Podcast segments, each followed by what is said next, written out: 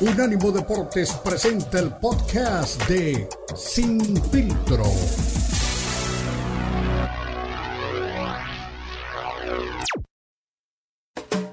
Unánimo Deportes presenta Sin Filtro.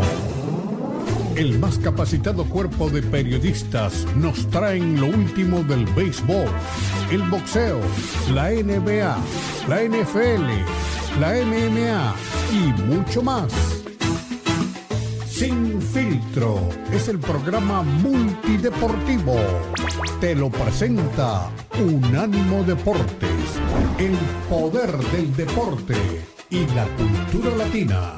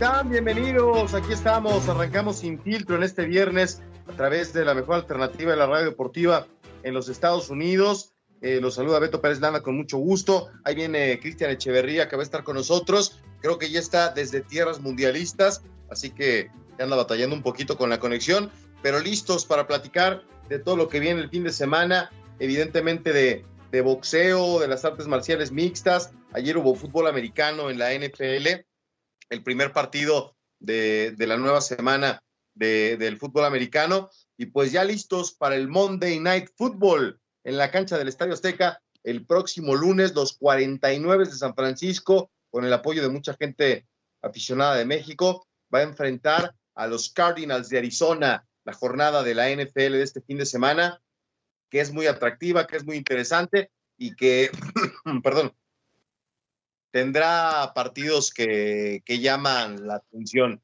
Y bueno, pues este, eh, vamos a, repasar la semana 11. Eh, ayer los Packers pierden una vez más, ahora con los Titanes de Tennessee, 27 a 17. Los Falcons se enfrentan el domingo a los Osos de Chicago, los Colts contra las Águilas de Filadelfia, los Patriotas de Nueva Inglaterra contra los Jets en un partido que llama la atención, los Tejanos de Houston chocan contra eh, Washington contra el equipo pues, que cambió de nombre y que ahora son los Commanders, los Santos de Nueva Orleans contra los Rams de, Los Ángeles, los Bills contra los Browns, ese partido también va a estar bueno, Ravens contra Panteras, eh, los Giants contra los Lions, mis Broncos de Denver, que están por la calle de la amargura, se enfrentan a los Raiders del señor Echeverría y esto va a ser allá en Denver, Colorado. Así que espero que se pueda conseguir un buen resultado. Los Vikings también tienen este partido contra los Cowboys. Ese debe de ser también un buen agarrón. Steelers contra los Bengalíes de Cincinnati, los Cargadores contra los Jefes, contra los Chiefs, y el lunes decíamos Cardinals contra los 49ers. Bueno, hoy muy temprano hubo actividad en la Fórmula 1, ahora estoy viendo este, la repetición de la actividad que tuvo eh, eh, en, el, en, el, autódromo de Jazz Marina, eh, el arranque ¿no? de todo lo que viene este fin de semana, la práctica 1, la práctica 2 en este momento, y bueno, pues Checo Pérez terminó en el quinto lugar, el señor Russell estuvo ahí peleando por los primeros lugares, también Charles Leclerc, pero Luis Hamilton y el señor Max Verstappen, que ya no es de nuestra simpatía en México, quedó en, en 1-2. Así que bueno, son las prácticas. Vamos a ver qué, qué ocurre. Ahí estás, mi Cris. ¿Cómo estás? Bienvenido. ¿Cómo estás, mi estimado Beto? Pues escuchando ahí lo que es el menú ya de la NFL en un partido que ya lo recalcaba, ¿no? Unos Broncos contra unos Raiders que están, pues, los dos por la calle de la amargura peleándose, pues, eh, el único puesto que les queda de, no quedar últimos en su división cuando decían, pues, obviamente que la división más salvaje eh, regresan a la actividad pues, los Commanders luego de dar ese batacazo frente a, los, eh, a las Águilas de Filadelfia. Y por supuesto los Bills de Buffalo que a última hora perdieron un, partido ante eh, los Titanes la semana anterior. no, ante los Vikingos, perdón, la semana anterior. Y por supuesto ya pues con Josh Allen recuperado. Y bueno, una, una semana también ya lo mencionabas, Beto, plagada de mucha información, sobre todo lo adelantamos en los meros meros en donde empiezan ya a fraguarse, a, complementarse carteleras importantes en lo que se viene el próximo año, así que tendremos un buen año en lo boxístico. Ya también lo anunciaba eh, Showtime a, la, prensa, no lo hacía oficial, pero sí lo hacía, pues obviamente dándole un heads up a toda la prensa especializada. Hay pelea Yerbonta Davis contra Ryan García, lo harán en el primer trimestre, están buscando únicamente sede, únicamente la fecha, pero ya hay un acuerdo para que Ryan García y Gervonta Davis se enfrenten en 140 libras y por supuesto tengan ahí una prueba eh, inequívoca de que estos dos están poniendo su invicto sobre la línea en una pelea que ya se había calentado además. Yo no tengo duda que serán Los Ángeles, creo que es un buen territorio para ambos eh, boxeadores, así que un buen peleón. Hay que recordar también, está la pelea de David Haney contra Basilio Macheco, también considerándose el primer semestre del próximo año. También hay eliminatoria en los, en los completos. También hay eliminatoria en las 168 libras con Caleb Plan y Benavides. Es decir, tendremos un primer semestre atractivo, mi Beto, en cuanto a boxeo. Sí, sí, por supuesto, llama la atención.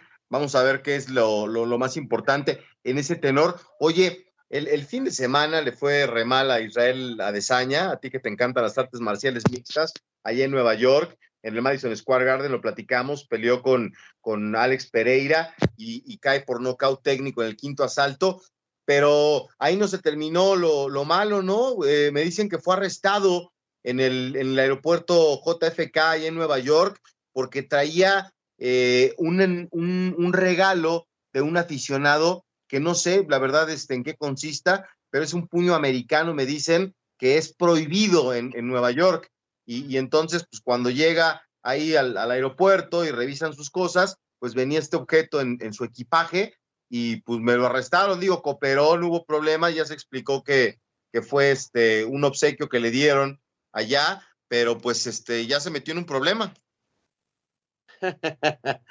Eh, mira, es de las cosas eh, que no se entienden a veces, ¿no? Pero te digo, Alex, Alex, Alex eh, Pereira es es un tipo, pues bueno, eh, muy, pero muy humilde, viene pues de, de, un territorio muy, muy, pero muy popular en Brasil. Era, tú te has dado cuenta, no sé si en México, habían amigos que tenían las mentadas manoplas, ¿no? Esas cosas que tenían de metal en los, en los nudillos, ¿te acuerdas?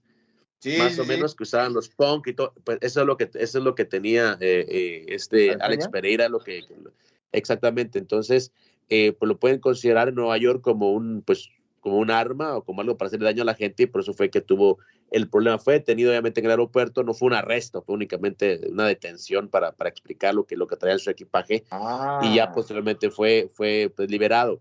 Eh, de hecho, te digo, con Pereira también había una nota muy curiosa esta semana que decía que es el peleador que ha obtenido una oportunidad por el título en menos peleas. O sea, es un histórico ya del, UFC, tiene de hecho solamente ocho peleas profesionales.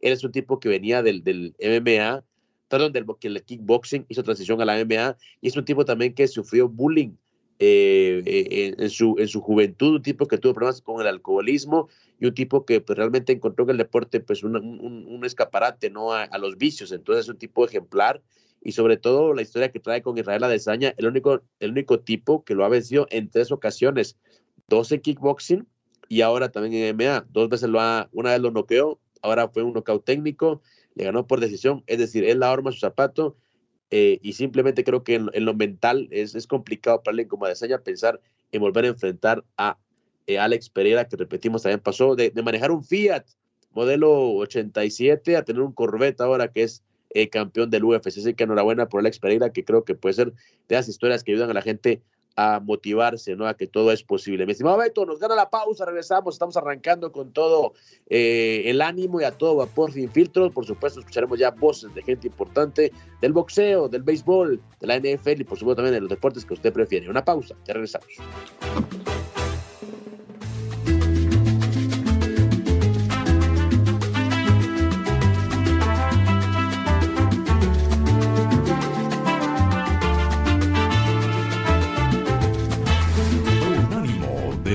Radio.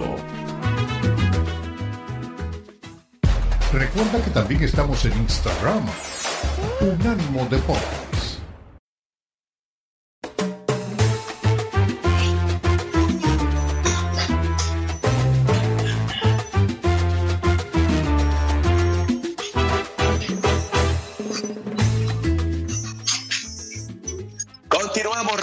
Somos Unánimo Deportes. Beto Pérez Landa, Cristian Excel, le acompañamos hoy, por cierto, desde una ciudad de Monterrey, lluviosa, muy, pero muy fría y por supuesto también con la calidad de su gente que contradice obviamente lo que es el ambiente en este territorio. Pero bueno, hablaba Beto del tema de Israel Adesanya y Alex Pereira, ¿no? Una pelea que marcó o ha marcado un hito en la historia de lo que es eh, el MMA y sobre todo el UFC. Pero mira, por aquí, como ando en Monterrey, tengo por aquí cerca a un ex peleador de UFC rapidito. Le quiero preguntar acerca del tema psicológico, ¿no? Lo que mucha gente habla de cuando un tipo te gana en tantas oportunidades, cómo puede revertir la situación. Así que tengo a Alex Soto por aquí, me lo encontré, venía caminando, me lo encontré y por supuesto quiero quedarme pues con su punto de vista. Alex, ¿cómo estás? Te quito un minuto nada más, estamos en vivo para Sin Filtro y estamos hablando de la pelea entre Israel Adesanya y Alex Pereira.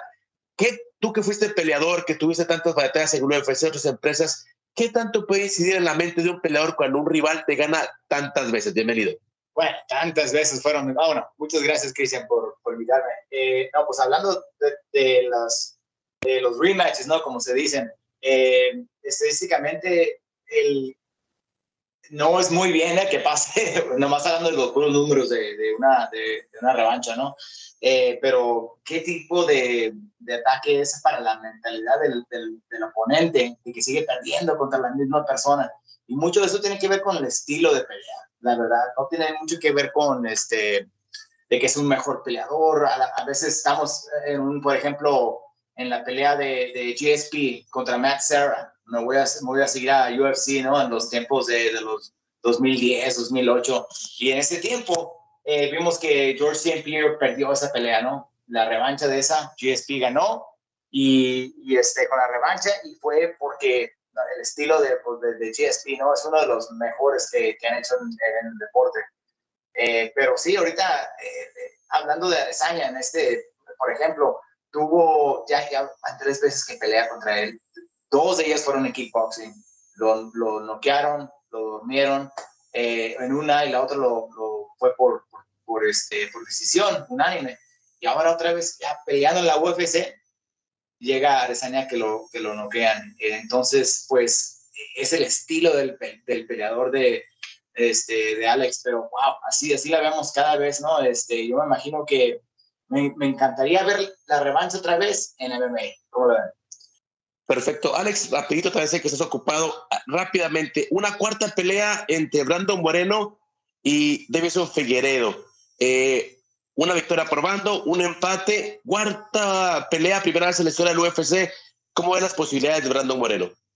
Bueno, esto está, está muy, muy, muy difícil de ver. O sea, ya van, se conoce, esos peleadores se conocen muy bien, tienen no sé cuánto, ya me imagino que una hora de, conocimiento dentro de la jaula, ¿no? Me completo, me imagino ya.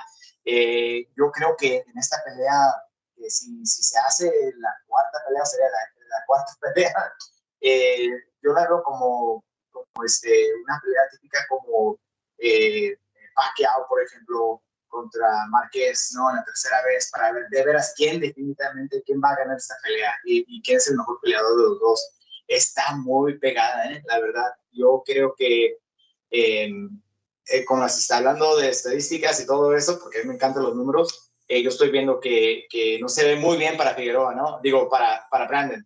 No se ve muy, muy bueno para él, pero sabes que Brandon es el, es el muchacho que siempre nos, siempre nos este, tiene una sorpresa para todos. Y eso es lo que eh, admiro mucho de Brandon.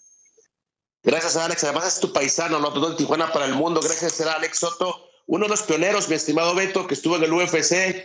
Eh, tuve la suerte de conocerlo cuando estaba también trabajando para esa empresa, un tipazo, además un gran peleador. Eh, lástima que no lo habíamos más tiempo, queríamos todavía, pues se retiró joven para eh, ocuparse de otros negocios. Así que usted escuchaba a Alex Soto, ex peleador de UFC, hablarnos de lo que fue pues esta revancha o posibilidad de revancha que tiene todo el mundo, Viveto, hablando de si realmente Deseña podrá volver a los primeros planos. Bueno, pues es este siempre agradable, ¿no? Poder escuchar a los involucrados en este, en este deporte. Yo le hubiera preguntado también, ¿sabes? Por el regreso de John Jones, dicen que esta figurón de, de, la UFC, ya obviamente no con el físico de, aquella primera pelea cuando tenía 23 años, ¿te acuerdas que era impresionante? Hoy parece que viene al peso pesado, ¿no? A, a buscar pues otra vez este, meterse al negocio. Ahora en las últimas imágenes, eh, digo, no es que esté gordo, pero pues cuando empezó era un tipo, pues como modelo de revista, ¿no? Bien marcadito y ahora pues ya está como que un poquito pasadito de tamales.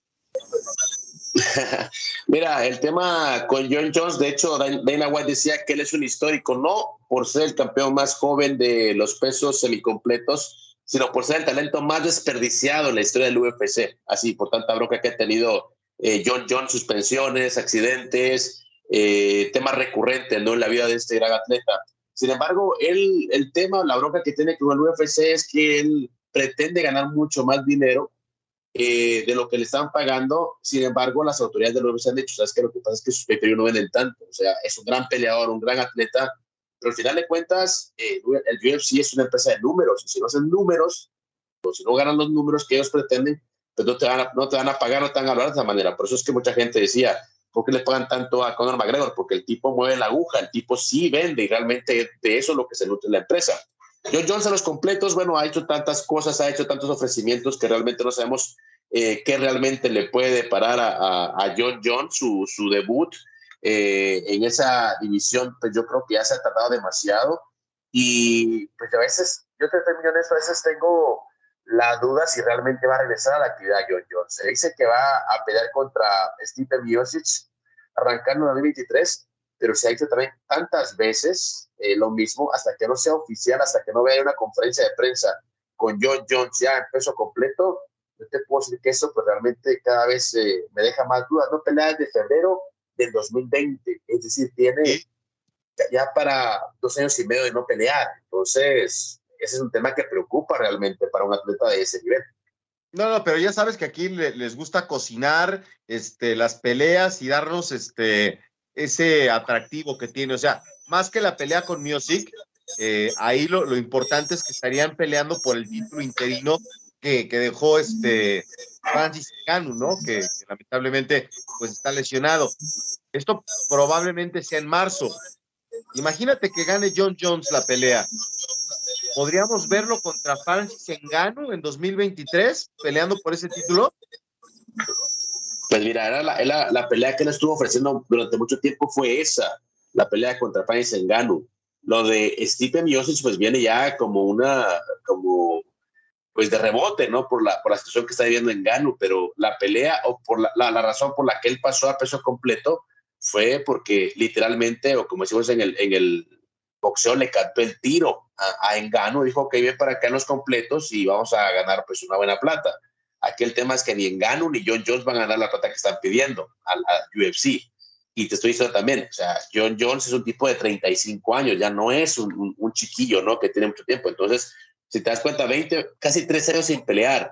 A mí me deja muchas dudas realmente eh, en qué condiciones pueda llegar John Jones. Es un fuera de serie, no tengo duda, pero lo hizo en peso completo. Quiero verlo ya pues con gente que pega más fuerte, con gente que, que, que puede eh, llevarte al suelo con un peso diferente. Eso es, es, un tema mayúsculo, sin embargo me preocupa tanta inactividad, porque eso realmente sí le puede causar un problema a que repetimos, ha sido un histórico del UFC. Pero bueno, de eso y más ya hablaremos más adelante, porque también hay situaciones eh, de una supuesta bronca, ¿no? Entre eh, Marco Antonio Barrera y, y César Chávez. Escucharemos palabras de César del boxeo hablándonos cómo es su relación realmente con eh, Marco Antonio Barrera y si realmente tienen una bronca casada por declaraciones de, del Barreta, ¿no? Acerca de las drogas y el boxeo. Una pausa, ya regresamos.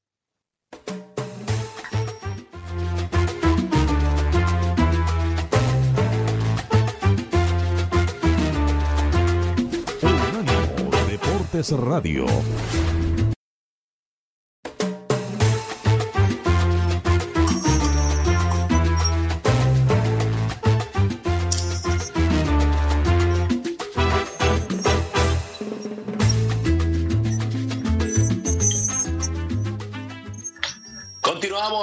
Estamos infitos, somos el monitor deportivo de Unánimo Deportes. Esto es Camino Mundialista en Qatar. Ya estamos a la máxima fiesta futbolística del mundo y usted escuchará también a partir de este fin de semana enviados especiales allá a Qatar. No habrá cerveza, Viveto, pero habrá emociones a granel con las mejores selecciones del mundo disputando, obviamente, la gloria de ser campeones del mundo del fútbol. Sí, hombre. Fíjate que ya también este, ahí en Carrusel Deportivo tenemos un enviado especial para, para este, el, fin de semana arrancar con todo lo que va a pasar en la inauguración de la Copa del Mundo. Y ya me reportan, ¿no? Las, las, cosas que se van a... Vamos a tener un montón de problemas, Cristian. No, no se puede eh, jugar fútbol afuera de los estadios. Y digo, parecería una cosa menor. Bueno, hay gente que va a ver la película de Rocky y sale y quiere echar este guamazos, ¿no? O vieron Karate Kid y ahí se quieren poner a las artes marciales.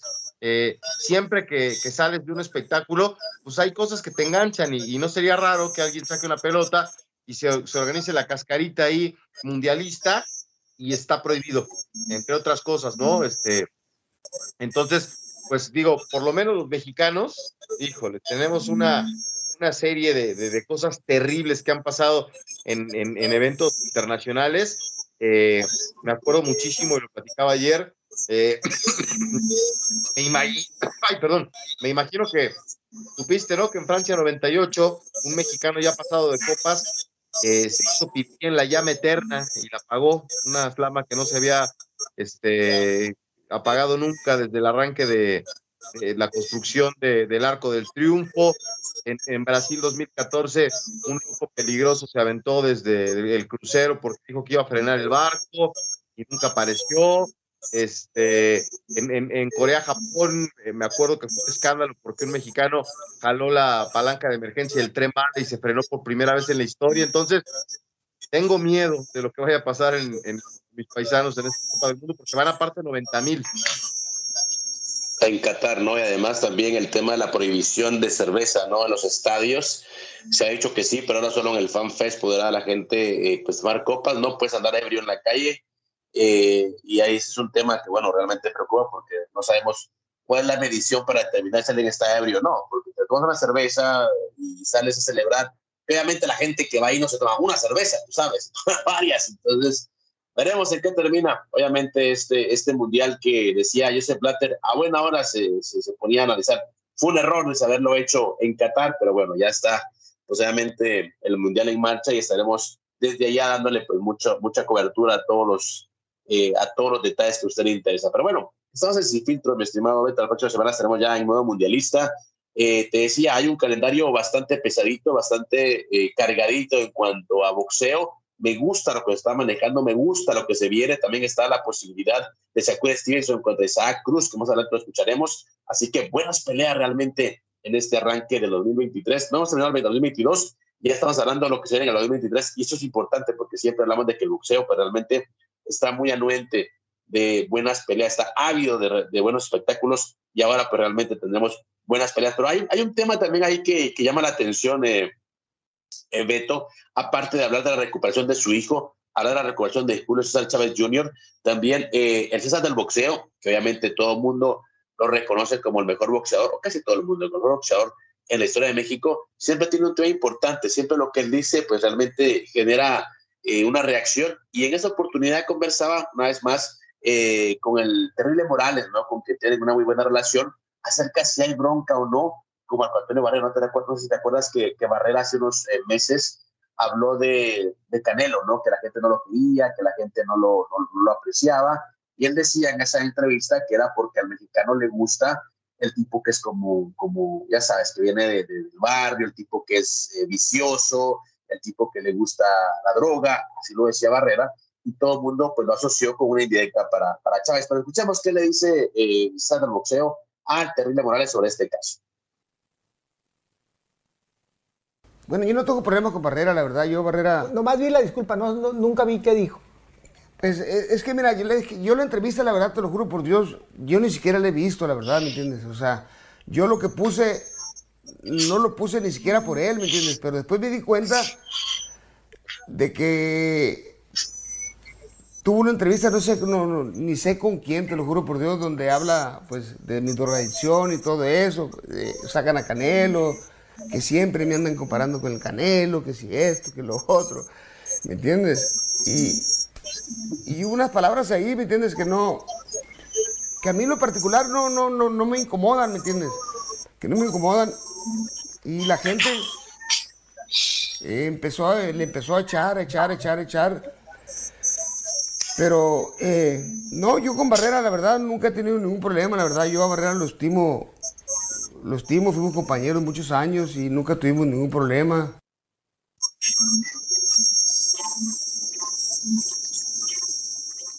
Bueno, las declaraciones de Chávez, habrá más incidente, ¿no? Con, como el Coteno Barrera.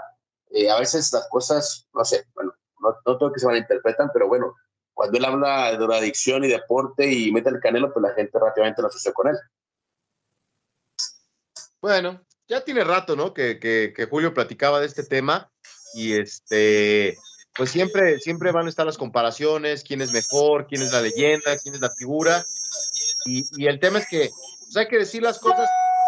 Yo, yo sé que son peleadores y, gente de muy total, ¿no? Pues hay que decir las cosas como son. A ver, Julio es esto, el Canelo es aquello, este, en vez de andar mandando indirectas. Me extraña de Barrera, ¿no? Porque es un tipo que siempre va frontal. Claro, exactamente. Siempre eh, se ha destacado por, eso, por ser un tipo que va de frente, un tipo que no tiene pues, muchos filtros para ver las cosas.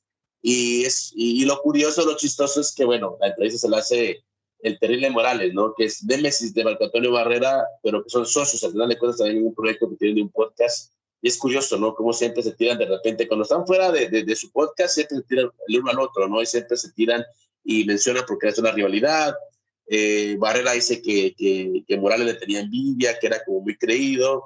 Eh, Morales, por lo, por lo rival, dice que también que Barrera era un tipo muy difícil, muy complicado, que no le gustaba socializar y que, por supuesto, se dio a, pensar que traían bronca, que después descubrieron que, bueno, que fue la gente que los, que los rodeaba la que los puso en contra. Esos son dos tipos que, que siguen realmente aportando a la historia, ¿no? Eh, de lo que es boxeo mexicano, pero que también hay que reconocerlo, ¿no? Yo creo que nos dieron eh, una de las tecnologías más imponentes, no solo del boxeo mexicano, sino el boxeo mundial. Sí, y, y fíjate que la noticia hoy con Julio es que pues tiene una vez más esperanza, tiene confianza y dice que va a apoyar el regreso del Junior a los cuadriláteros. Dice que está listo para retomar su carrera, que está limpio, que no ha tenido problemas ahora con las adicciones y que pues quiere demostrarle Junior al mundo que tiene eh, algo que hacer todavía en el boxeo. Así que ojalá que no se lleve un chasco una vez más Julio Chávez. Este, porque la carrera del Junior ha estado plagada de escándalos, de problemas, eh, y, lamentablemente, pues la, drogadicción, el alcoholismo eh, le han pasado estragos. Si de por sí nunca estuvo a la altura de la expectativa, pues solito se ha metido el pie, ¿no? No sé si sea este, una buena idea pensar en el regreso de Julio César Chávez al cuadrilátero. Bueno, de hecho, eh, estaba también eh, enterándome porque esta semana también fue reconocido por el Senado de la República de México, Julio César Chávez. Decía que Omar sí regresa el 25 de noviembre a la actividad en Los Cabos, Baja California, y que su hijo Julio César Chávez Jr., pues realmente como parte de su rehabilitación, es que tiene que impartir como charlas, ¿no? Con la gente que está involucrada en este problema, en este paquete de la adicción, y que es parte también de lo que él ha tomado como, una recuperación, ¿no? Que dice que está listo su hijo y que claro que siempre lo va a tener en su esquina, que siempre va a tener como un apoyo porque su hijo y él confía en él. Entonces, eh, me parece que si veremos todavía un par de peleas más, o al menos el regreso también de Julio Chávez Jr., depende con quién lo pongan, con quién lo, lo le match, pero siempre es lastimosamente o por fortuna o afortunadamente para él, tiene el apellido Chávez y la gente por el cariño, por la estima, por el respeto y la admiración que tiene por el padre siempre lo van a recibir. Así que ojalá que regrese y que regrese bien. La gente dice que era un gran boxeador. A mí nunca me pareció bueno el Junior. Omar me parecía mejor boxeador, pero también como que no tomó nunca en serio el boxeo.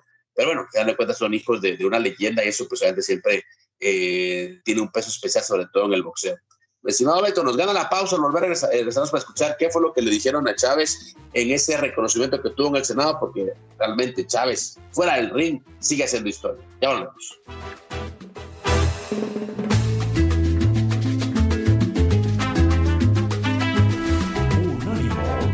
Deportes Radio.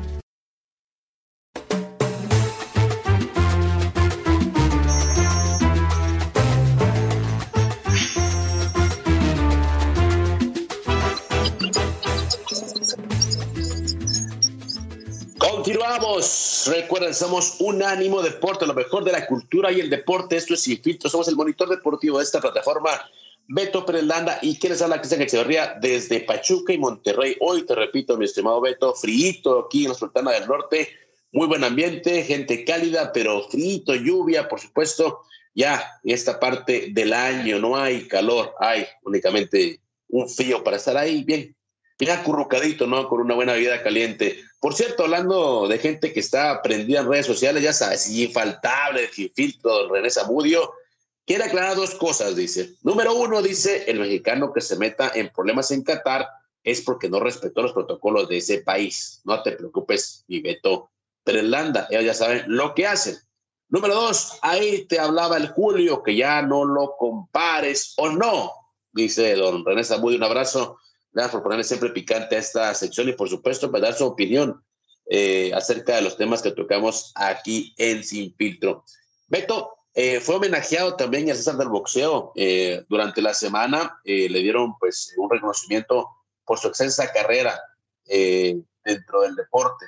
se lo dio el Senado de la República y aquí las declaraciones, las reacciones de lo que fue este homenaje al que muchos consideran el mejor boxeador en la historia de México agradecer la presencia de algunos senadores porque el pleno están el resto de senadores y queremos después de entregarte el reconocimiento que tu esposa y tú nos acompañen aquí porque es un homenaje plural no es partidista sino que todos los partidos te reconocemos como un atleta excepcional un hombre con una calidad humana también especial.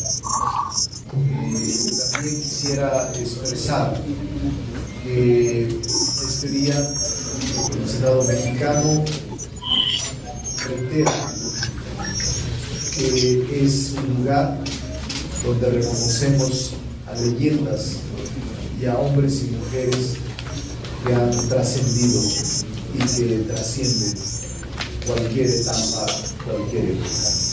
El reconocimiento que hoy le damos a Julio César Chávez es simplemente un reconocimiento unánime, plural, de senadoras y senadores que reconocemos nuestro, eh, reconocemos el esfuerzo encomiable que ha realizado para todos los mexicanos y que es un ejemplo en las generaciones, en la niñez y en la juventud. Así de que bienvenido Julio César bienvenida señora. eh, vamos a entregar el reconocimiento, pero antes quisiera, si tiene algún comentario, Julio César, tiene el uso de la palabra. Adelante. Pues eh, simplemente nomás agradecerle al senador Ricardo Mundial. La verdad que estoy muy contento, muy, muy agradecido. Pues eh, mi carrera ya todos la saben, ¿entienden? No, para algunos fue fácil, pero para mí en lo particular no fue nada fácil, ya que eh, llegar a 90 peleas invicto, pues yo creo que con todo respeto. Eh, Julio César Chávez, eh, homenajeado en el Senado de la República Mexicana y por supuesto también.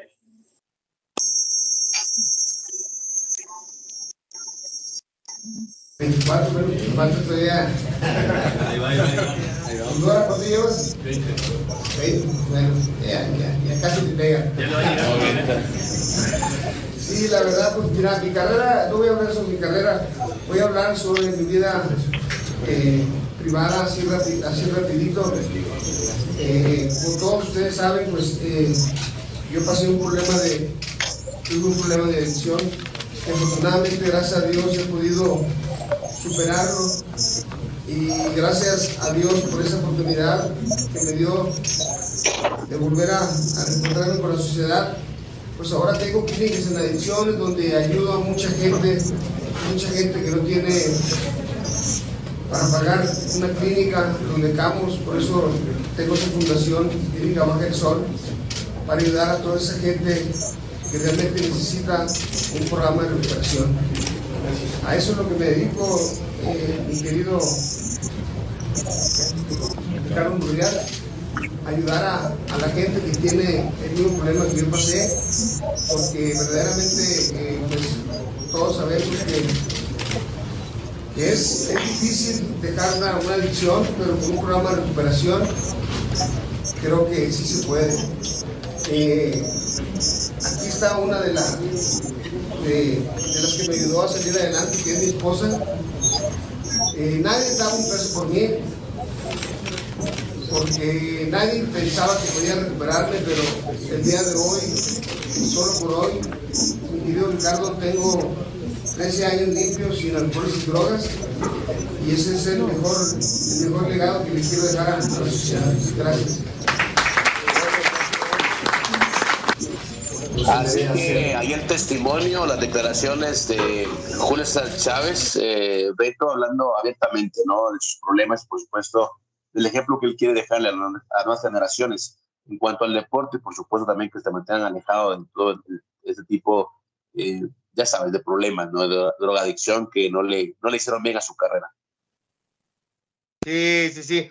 Lo que siempre está de manifiesto es el cariño de, de México para, para el César, ahora en este evento, y, y aparte, pues es un ejemplo viviente, ¿no? Siempre con esa bandera de, su rehabilitación, de haber salido adelante, eh, es, es este, siempre importante. Incluso eh, está entrenando y muchas veces ha dicho que está mejor físicamente ahora que cuando peleaba. Entonces, pues qué gusto, ¿no? Por un este, eh, emblema, eh, una bandera de México en el deporte, que, esté ya al 100%, que esté recuperado y que pues esté trabajando de alguna manera para ver si puede ayudar a sus hijos a que eh, principalmente eh, César Señor pueda tener un, un algo, ¿no? Arriba de un pero que nos ha quedado de ver durante toda la vida. Exactamente, se hablaba también incluso de su retiro definitivo de- del ring.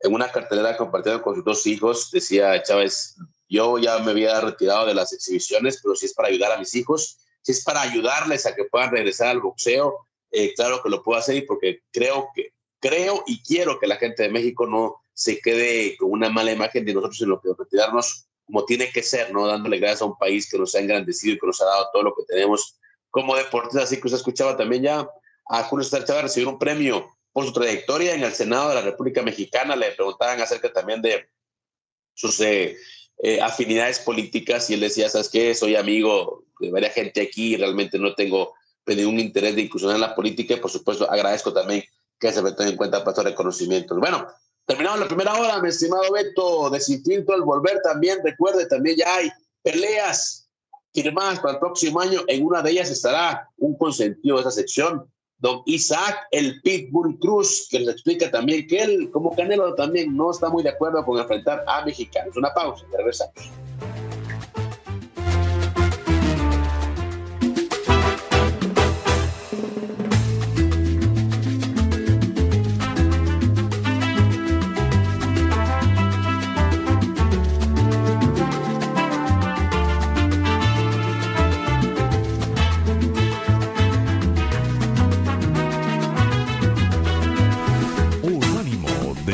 Radio. Unánimo Deportes presenta. ¿Sabía usted que la FA Cup que se juega en Inglaterra es el torneo de fútbol más antiguo del mundo? Se jugó por primera vez en 1871. Tiene más de 151 años de historia. ¿Sabía usted que un hombre en Mississippi fue encarcelado brevemente por brujería en 1884 después de lanzar una bola en curva en este fue el podcast de Sin Filtro, una producción de Unánimo Deportes.